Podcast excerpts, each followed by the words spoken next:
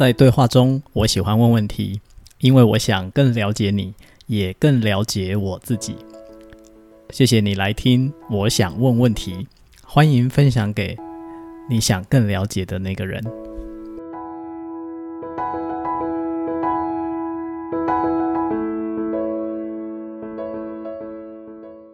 今天我们要聊的这个问题是一个我真的被蛮多人问过，然后我相信也。蛮多朋友会问自己的，就是人生有入错行这件事吗？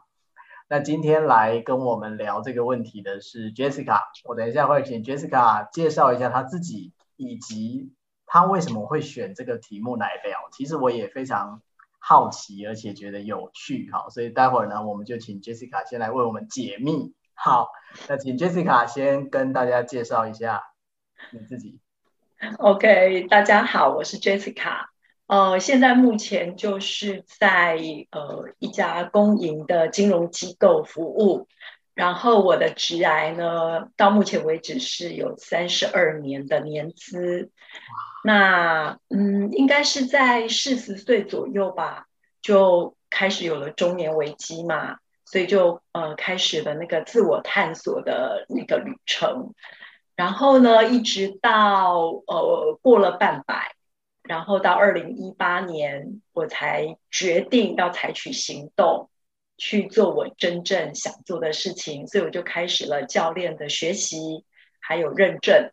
那在今年就是拿到了呃毕业证书，然后也呃拿到国际教练联盟的 ACC 的认证。嗯，这是我简短的介绍。OK，好的，先恭喜啊哈，在走入自己真的想要的路上。嗯等于到了一个里程碑，可以这么说吗？嗯，没错，没错，没错哦。好，对。那你刚刚提到四十岁中年危机的时候，我想，哦，你的中年危机来的蛮早的吗？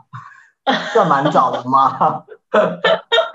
哎，不是，差不多四十岁左右。呃，好像有些人在那个时候就会经历一个中年危机吧。我的中年危机其实是因为孩子而带来的。哦、oh，OK，对，okay. 呃，对，因为他们，呃，有我开始要去思考教育的问题，嗯嗯，然后想着想着，怎么发现，哦，原来我们对于教育的看法，其实就是我们对人生的看法。哇，一开始就有金句出现了，我超喜欢这句的。我们对于教育的看法，就是对人生的看法。哦，可以再多说一点吗？哦，就是说，那时候我就在思考，到底应该给孩子一个什么样的教育？嗯，那我就发现，哎，那这个好像跟我们的价值观有很深刻的关系。其实我想一想，好像跟今天的题目也有关系。嗯，所以，那你希望你的孩子未来是一个什么样的，活出什么样的一个人生？嗯，那我发现，哎，这个好像跟我自己想我自己应该怎么活会有关系。哦，对，哇，嗯，我只是只是很想羡慕的说，你的孩子有一个有这么深反思能力的妈妈，真是蛮幸福的一件事情。那如果你这样说，我反而要感谢我的父亲，嗯、就是给我的是一个呃，跟今天的呃题目也有关系的，嗯。嗯，哦，就是说我也可以讲一下，就是说，哎，为什么我呃对这个题目这么的有感？好，太好了，对，呃，因为呃，Wisdom 给我们呃一一些你常被问到的问题，让我们自己去选，嗯、然后这一题是排在第一题，对。然后我一看，我就非常的有感觉，嗯，然后再把你所有的题目看完了，我就没有什么，我就是决定要选这个题目，嗯，那我仔细的想说，哎，为什么他会这么吸引我呢？其实第一个是因为我自己的在选学校科系的时候，第一年大学第一年，我就觉得我念错系了。哦，你念什么？我念会计。哦，OK。对，嗯。然后这个是呃，就是我爸爸帮我选的科系。嗯哼，好，嗯、所以再来第二个问题，我我觉得我为什么会有趣，就是说，好，那你所谓的入错行，嗯，那是谁的标准？嗯嗯，是我自己的标准，还是这个呃世俗的标准？嗯，对，所以我觉得我会被吸引，是因为我有这个经历，然后也有嗯观点的问题吧？谁来看这一个问题？哦、哇，太棒了，太棒了！我从你刚刚的这个分享里面，然后当然前面你也提到说你有三十二年的工作经验，对不对？工作年资，所以我感觉其实你对这个问题已经反复思考过很久了吧？嗯，应该是说，嗯，我的感觉是每个人都有自己在人生里面要遇到的一些关卡嘛。嗯，然后我发现我的关卡通常都是在职场，嗯，所以我后来这几年我参透了一个道理，就是其实就在职场里面修行。哦，哦对，对，所以我对职场的一些呃经历的，就是它一定有上上下下，有我很顺的时候，也有我很不顺的时候。嗯，可是。呃，再回头看这三十二年，我觉得好像可以看出一些呃蛛丝马迹和一些道理，应该是这么说。哦，OK，好，好，那我相信我们今天探讨的内容，在这些蛛丝马迹跟你反复思考的道理当中，我们一定会有很深入的探讨。但在进入这个深入之前，我如果就先从这个题目本身，因为这个题目叫做“人生有入错行吗？”好，如果先用一个最简单的回答来回答这个问题的话，那你的答案会是什么？没有，没有，没有入错行这件事情。对的，对的。OK，OK，太好了，哦，那我们就从为什么你会这么笃定的 就说出没有，这个笃定是哪来的呢？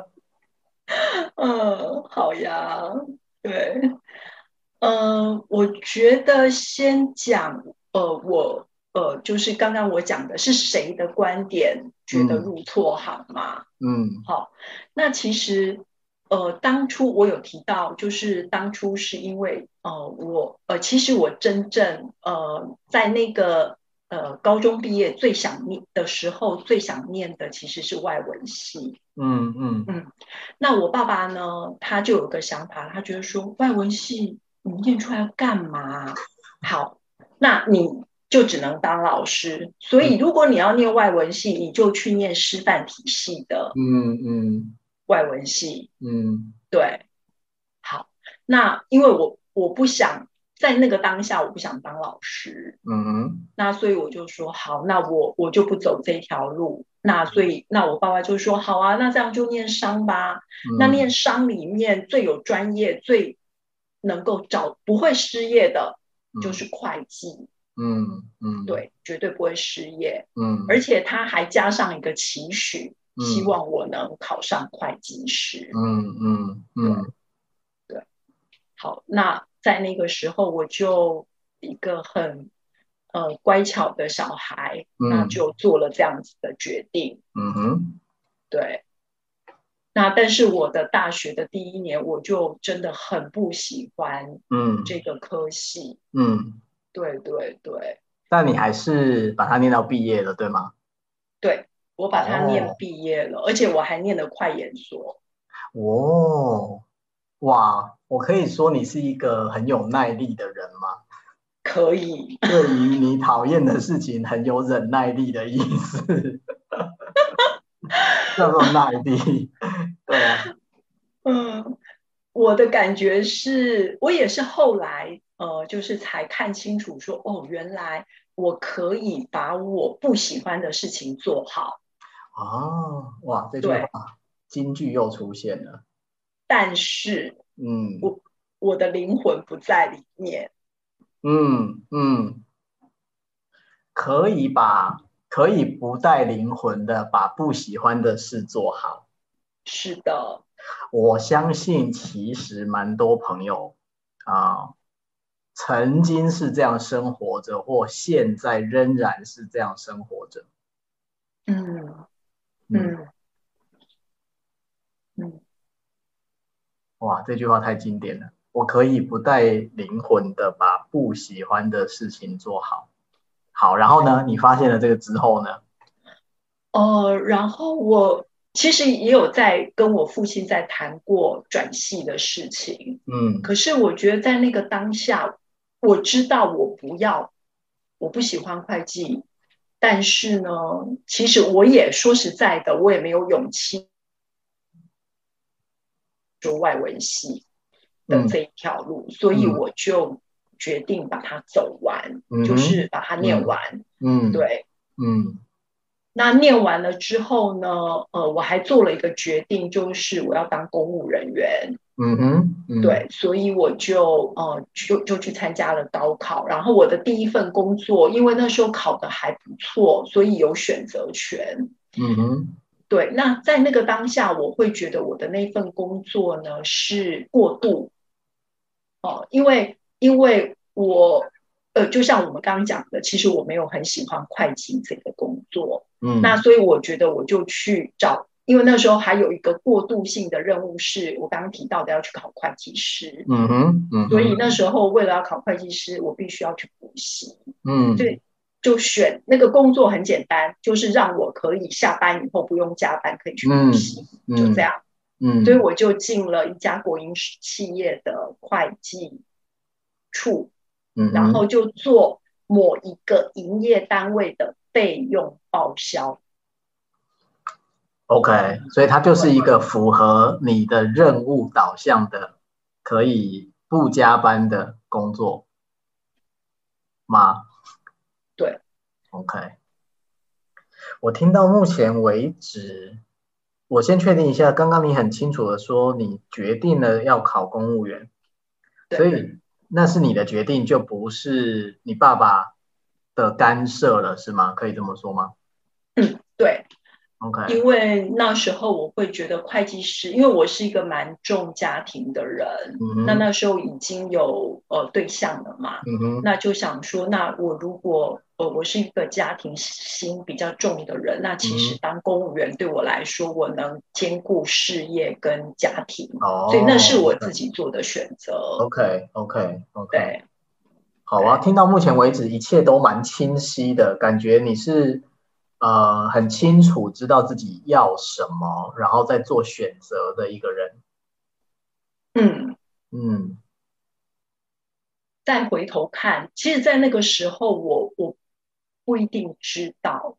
嗯。那但是那一份工作呢，让我有一个体悟，就是我不是我真的不适合做会计，就是我真的去尝试了。OK OK。因为那一大叠的发票，我打下来可以打三次，答案都不一样。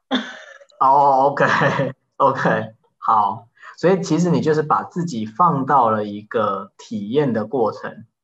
因为你刚前面有说人生的关卡，你觉得人生的关卡在职场，所以你是在职场当中不断的认识自己，可以这么说吗？嗯嗯，我觉得你这样子的描述真的是蛮好的。哦，对，所所以这个是这是为什么你刚刚会很笃定的说人生并没有入错行这件事吗？是因为其实每一个场景都在帮助我们认识自己吗？嗯，对对，就是我、哦、我从这个呃，就是我知道我不喜欢，嗯、但是如果我。我没有真的下去做，可能一开始我只是觉得我不喜欢，嗯，但是我做了这件事情以后，我发现我不仅不喜欢，我还不适合。OK OK，好，感觉你是有一个严谨的检验过程，就是不能只有意愿上不意愿上不喜欢，而且还要能力上不适合，真的不适合。OK OK，对，嗯。所以，我是不是就从这件事情，其实我呃有一个心得，就是好，那我就远离会计。所以我下一次再选择我的下一份工作的时候，嗯、我知道，那我就不要再让自己在这个短板，我的、嗯、呃不是长处的地方，我就去避免掉。哦，OK，对，OK，对，好。那如果先从一个到目前为止的一个。整体来看，你在这个呃经验了以后，然后再去，我我听起来它有一种那个叫做什么呢？很像本来假设一杯水是浑浊的概念，但是透过时间经历，嗯、然后它慢慢沉淀，就越来越清楚，越来越清楚了。嗯，那对你来说，你大概是在什么时候清楚了你的优势是什么？哦，我觉得没有一个很明确的点呢。嗯，因为其实我一直觉得我都不了解自己。嗯，说实在的，嗯。在我那个中年危机之前，OK，其实我觉得我我没有真的很清楚的去，呃，看到自己的优点是什么，好像就是就这样走下去。所以我刚刚讲的这些东西，其实都是我在回头，每一次都是经历了一段，我再回头看的时候，我才会看清楚。嗯嗯嗯，对。了解，所以它很多其实这是你事后在重新整理的时候，对，才看明白了这个过程。可是可能在当下的时候，当然其实是有一些困惑啊，或者很多觉得也不一定自己当下觉得困惑，但觉得好像事情就是这样，反正就做下去就对了。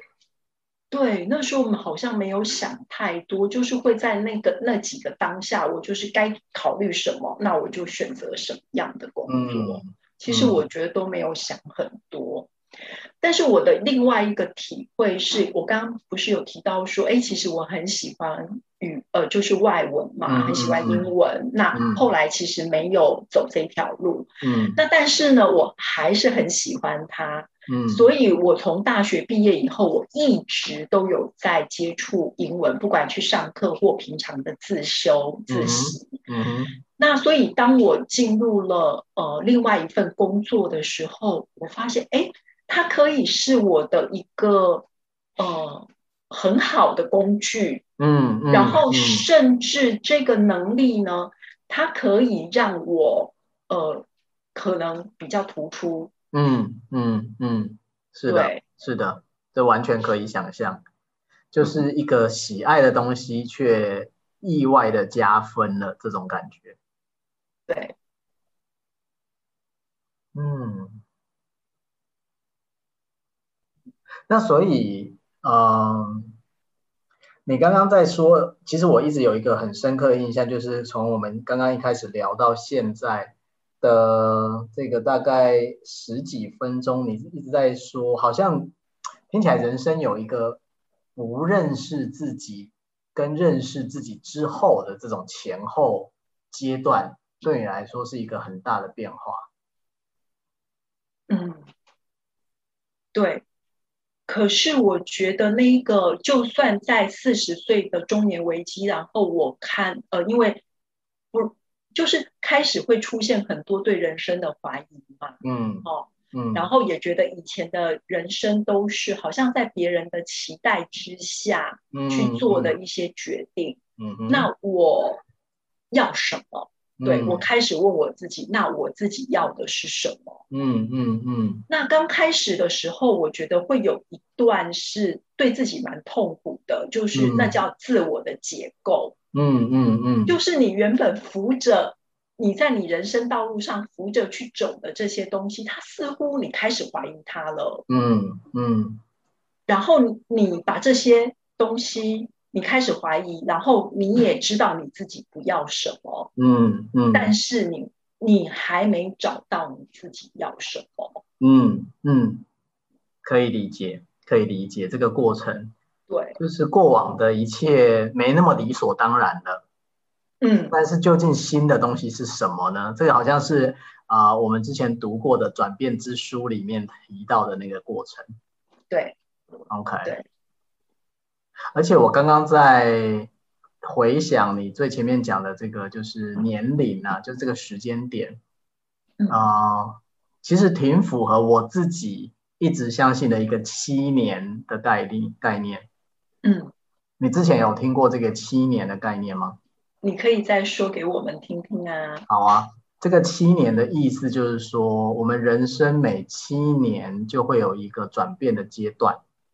这个转变它有可能是小的转变，但也有可能是大的转变，不一定。所以，比如说啊、呃，我们人生的第一个七年就是七岁，七岁就是大部分我们是读小学的时候。所以它是一个我们从可能相对在家庭没有那么啊、呃、有秩序的状态，要开始进入到一个比较有秩序的状态。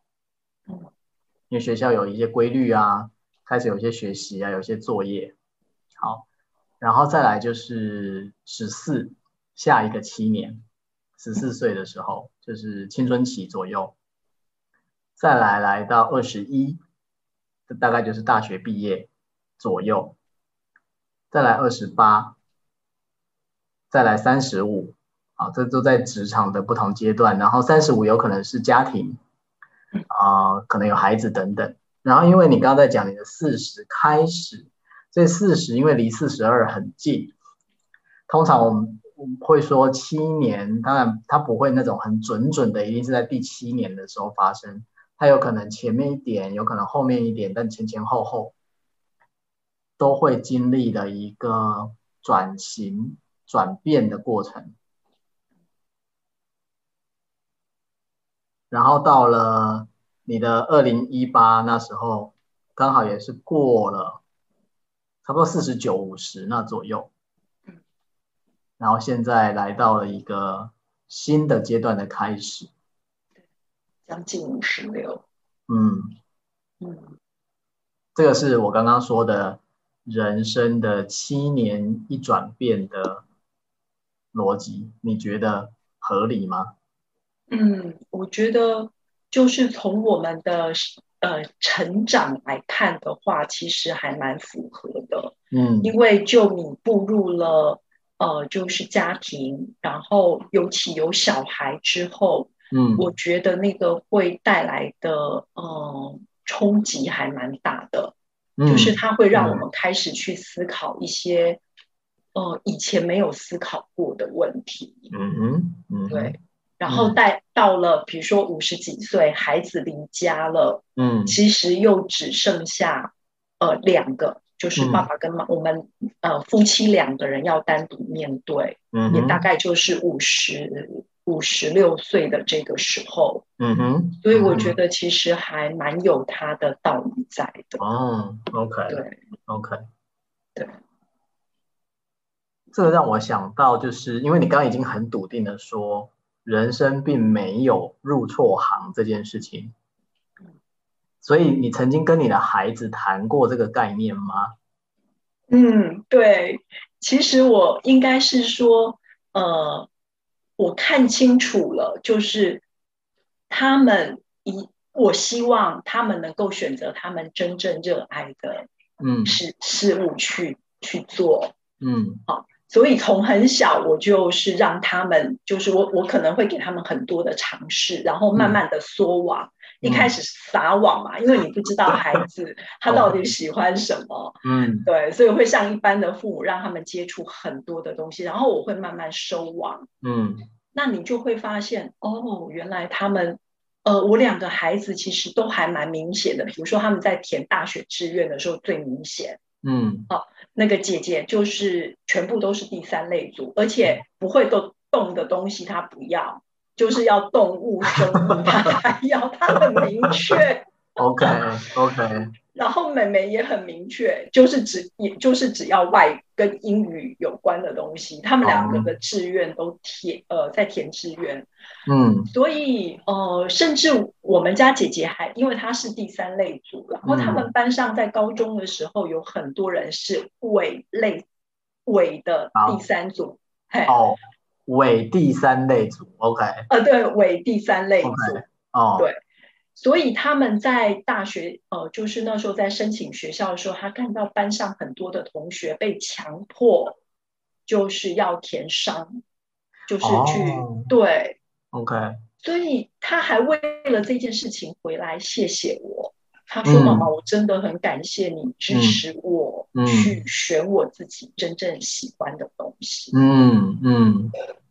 对，所以这是不是就回到了我们刚讲的，是谁的觉得是对的行业呢？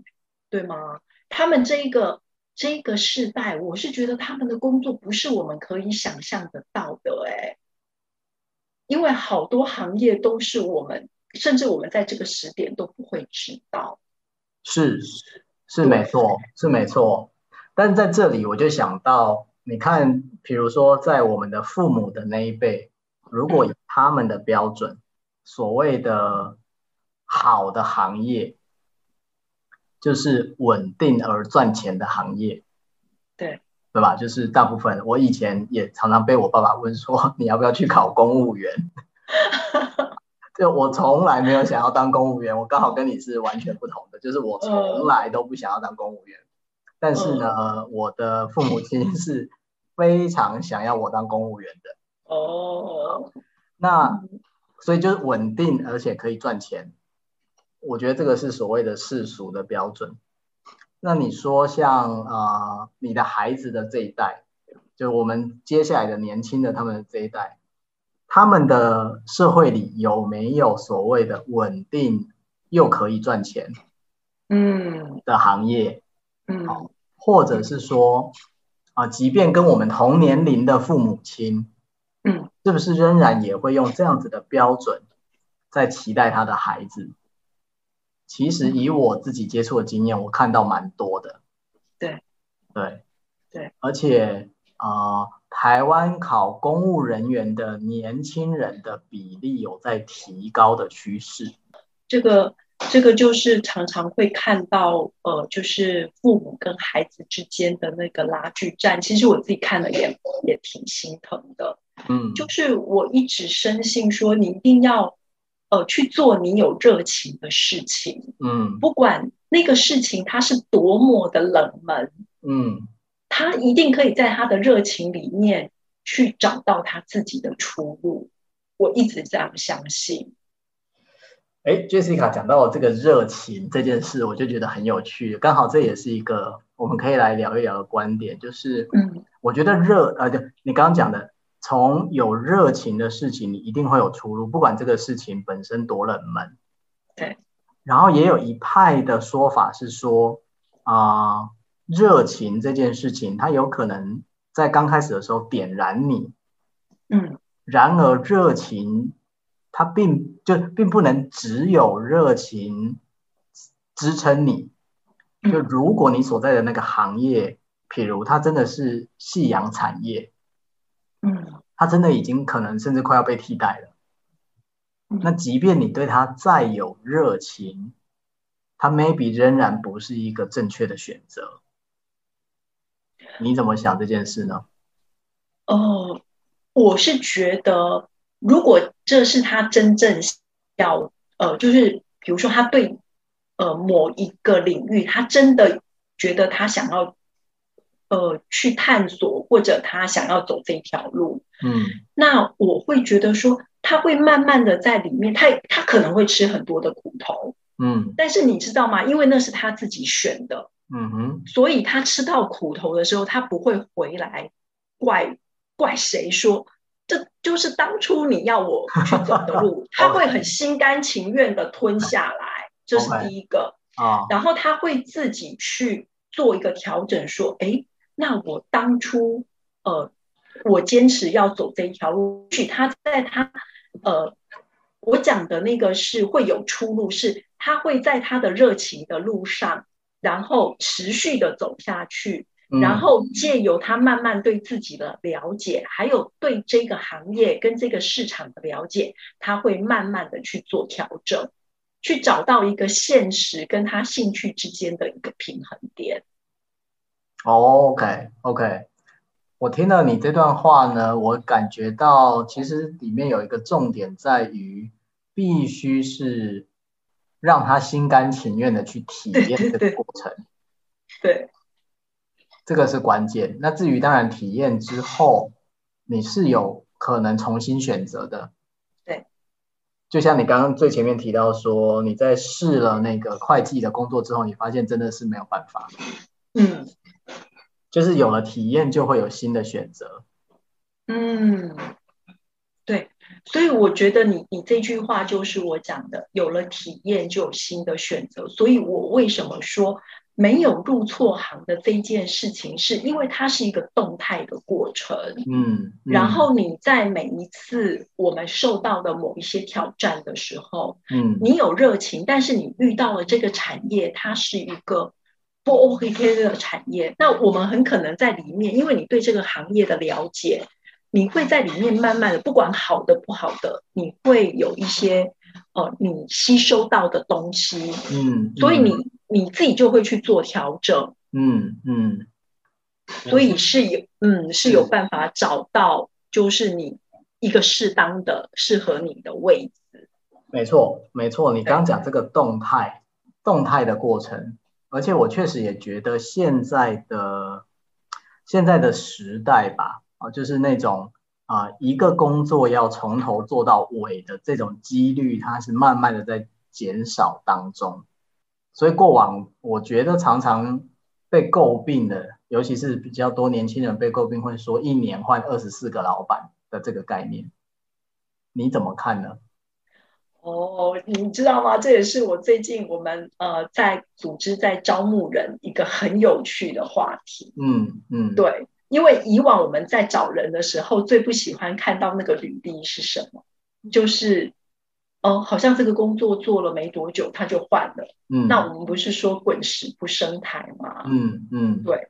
那可是呢，随着这个我们理解到这个呃呃，现在应该是 Y 世代跟 Z 世代都已经进来了这个职场了。嗯嗯。那其实我觉得我们的观念是不是还要用我们 Y 世、嗯、我们 X 世代，我们大概是 X 世代，嗯，对的那个。观念来看这件事情，所以我我后来跟我们呃就是同同同事讨论了之后，我们有了一个共识，嗯、就是说，其实我们就想，那他们进来，那如果我们觉得他是优秀的人才，嗯、他能够在这个组织里面待多久，我们就尽量让他发挥，嗯、这样我们就赚到了。嗯嗯嗯，所以回到刚刚你说。呃，看履历的时候，对，以前可能看到他没有多久就换工作，我们可能会有很多的揣测。那现在看到，如果就是履历上非常经验丰富的，常常在换工作，你们现在会怎么想呢？所以我们现在就会，呃，当然，如果那个履历，呃，就是还是太短，我觉得太短，还是有一些疑虑。但是对我来讲，我觉得一到两年在他们这个时代换一个工作，嗯，然后我觉得是还好，所以我们还是会从实质上跟他的呃，就是 interview，嗯，还有他的资料，嗯，他所做的东西，呃，就是曾经做过的工作去做判断，比较不会受到像几年前，我觉得这个就可能对我们的呃，就是在选择人，嗯，对的时候，其实就会。一个蛮大的影响，那现在我们也慢慢在调整这件事情。嗯，我自己觉得这个调整是一个非常棒的方向。就是说，我后来也有一个体会，就是工作的年资，嗯，跟这个人的工作经验其实不是同一件事情。就年资就是工作的时间长度嘛。对。那经验其实是。他到底学到了一些什么？他累积了一些什么？嗯，有些人可能工作了十年的工作年资，但他只有一年的工作经验，好惨哦。对啊，但不会演真的是有这样的状况。好，就是如果这十年来，他都是根据第一年的工作经验跟那时候所运用到的东西反复的在做。没有新的累积跟学习的话，那他即便工作了十年，他所获得的经验还是只有一年。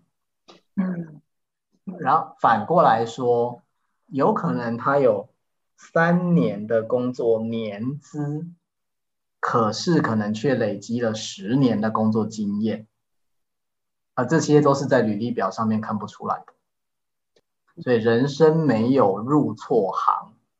我自己其实也是这样认为，人生没有入错行。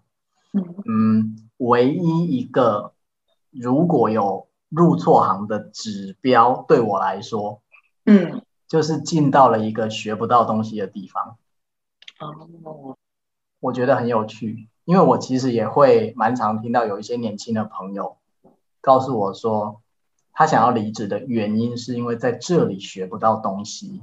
嗯，那我们经常就会进入一个探讨，就是。所谓的学不到东西这个状态发生，可能的原因有什么？所以这是我刚刚想要说的，关于学不到东西这件事情，很多时候会回来可以看到的是，什么原因让我觉得学不到东西？是我卡住了自己，还是真的这个环境卡住了我？嗯那如果真的他们遇到了这样子的一个哦，感觉上学不到东西的时候，那你觉得应该要怎么去哦看待这件事情来做决定呢？嗯，我通常会先确认的是，尤其是年轻人，我通常会跟他确认的是，在他所在的这个环境里有没有他的 role model。嗯。不管是不是他的直属的主管或者是什么，就总之在整个组织里有没有某个人是他很想要成为的人，或者有某些事情其实是他很想去做，但只是他现在觉得有志不能伸，所以觉得很挫折。通常我会先确定的一个是关于 role model 是人，一个是关于事情。如果还有的话，那我们就会来探讨。我会引导的方向就是往。那要如何能够在学会了这个 role model，成为了他那个样子之后，然后你再离开这里，或者完成了那个其实你很想要做到的事情之后，再离开这里，因为这里还有值得留下来的理由。哦，我会往这个方向去跟他探讨。所以听起来让你有收获的，似乎不是只有。这个工作的本身，其实还要看他，你在这个职场里面，你是不是有一个 role model？那你可以从他的身上学到什么？嗯，我通常会从 role model 的角度出发，其实是，当然，除非你进到了一个组织里面，没有半个人你觉得值得跟他学习的，那这真的就是完全不用留恋了。嗯。可是大部分啊、呃，我自己的经验以及啊、呃，我曾经遇到过的各式各样不同的人经验，就是你所处的组织，或者甚至更大一点来看，就是在这整个组织以及相关组织的这个所谓的生态里面，一定有吸引你的一些人事物，只是你此刻还没有找到接近他们。或者学习他们的一些路径或方式。你在讲这件事情的时候，我真的遇到过一个例子。嗯，那呃，我这个朋友呢，他是就是进到一间很小很小的公司。嗯，然后呢，那个老板可以说是 role model 的完全反面。嗯，所以呢，他离职的时候呢，他给我看他写的一张纸。那那一张呢，就是列了十几点。那十几点就是他觉得他老板没有做，当一个呃，就是创业主没有做好。但是如果他创业的时候，他要做好的事情。嗯嗯嗯嗯，很赞呐，很赞呐。对啊，你看他从这个老板身上学到了多么重要的事情。对。所以这样看起来好像是我们看待事情的角度来决定我们能学到什么。我我相信是的，我非常非常相信这一点，嗯、绝对是啊、呃，就是如果我相信我从任何人或任何事情里都一定可以学到东西，比如你刚刚讲你朋友的那个老板，嗯，就是我可以从他身上学到我绝对绝对不能犯的。对。一件事情，哎、欸，这多值得啊！真的，对啊，人家还在你面前示范给你错误示范给你看，让你知道这样做会有多么负向的影响。就眼睁睁的不用犯错就学习了。真的。对啊。嗯，所以我还是觉得处处是养分啊，不管是正面的或负面的。对。哦。你讲到处处是养分这件事呢，就让我想到海绵的这个比喻。就我们不是常常在说，如果我们像海绵一样的能够吸收的话吗？嗯。那也就是说，我们自己如果没有处于海绵的状态，到哪里其实都学不到东西。但是这个海绵还是要有所选择。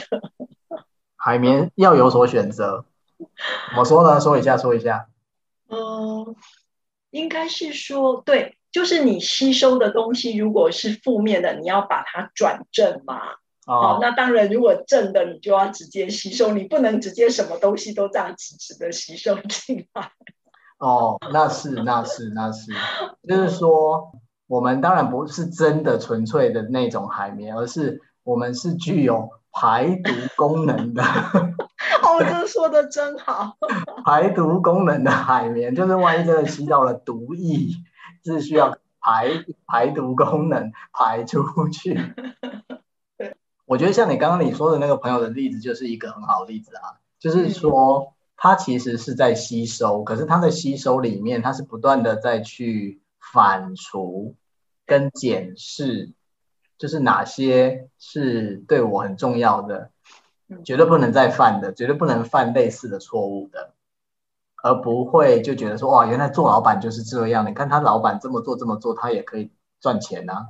嗯，因此呢，聊到这里，我就想到，譬如我们今天谈的几个很重要的元素，包含认识自己，包含吸收学习的能力，对，包含可以分辨。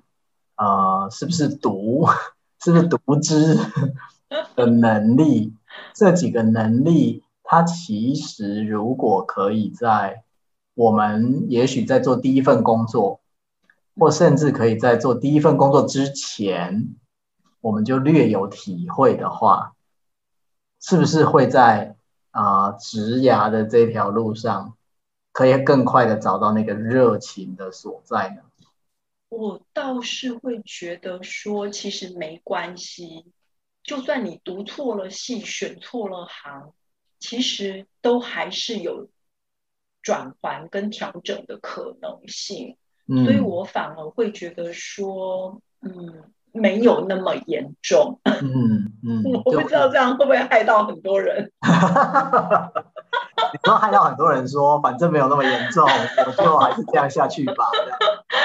嗯 嗯，关于这个点呢，我通常就会开玩笑的说，就当然如果可以，人生可以早期一点知道，可能很好。如果没有的话呢，反正每七年就有一次机会。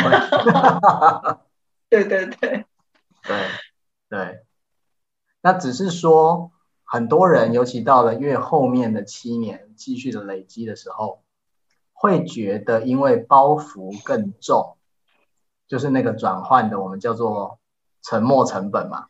嗯，比如说你已经到了一个位置，好，那你一直很不开心，但是这个位置可以为你带来啊非常稳定的收入啊，可能也有很不错的光环啊，啊，那即便你知道你心里一直啊用你的话说叫做什么不带灵魂的在做，嗯。好，但是因为外在的这些东西，然后再加上当然家庭的一些需要啊，什么之类之类的，所以是永远都有机会，只是那个机会也许会更后面一点才出现。我想最后就是像呃，Wisdom 曾经跟我们提起过的，就是尽量清醒的活着吧。嗯，对，我觉得清醒的活着，然后去做。一个比较知道自己在做什么的选择，我觉得大概不会错的太离谱啊。对，哇，真感谢你最后提到的这个是我的热情所在，我的使命。好，就是关于让人清醒的活着这件事情。嗯，对，对，清醒也是永远都有可能的。你这一刻不清醒，你下一刻就有可能清醒了。嗯，我也感觉到 Jessica 这个一路以来，就像你刚刚说，当然很多可能是事后，可是可以感觉到你在中年危机之后探索这个将近也十几年，是是一个非常清醒的过程啊。嗯，再回头看好像是这样，虽然在那时候觉得很混沌。哦哦。总是这样的，总是这样的，但是其实是越来越清楚的，这就是一件很美好的事情。是的，是的。OK，嗯，太好了。好，今天非常谢谢 Jessica 呢，以自己的亲身经验，而且我觉得很美好。还有就是你后来对待了你的孩子，你让他们有充分的体验，去认识自己，跟认识自己的每一个选择。好那我也想说的就是呢，在听我们这个节目的朋友，不管你现在几岁啊，不管你快要到你的那个七年的转变了没，任何时候，只要你愿意清醒的正视自己、探索自己，永远都有机会。好，嗯、我们今天就先到这边，非常谢谢 Jessica。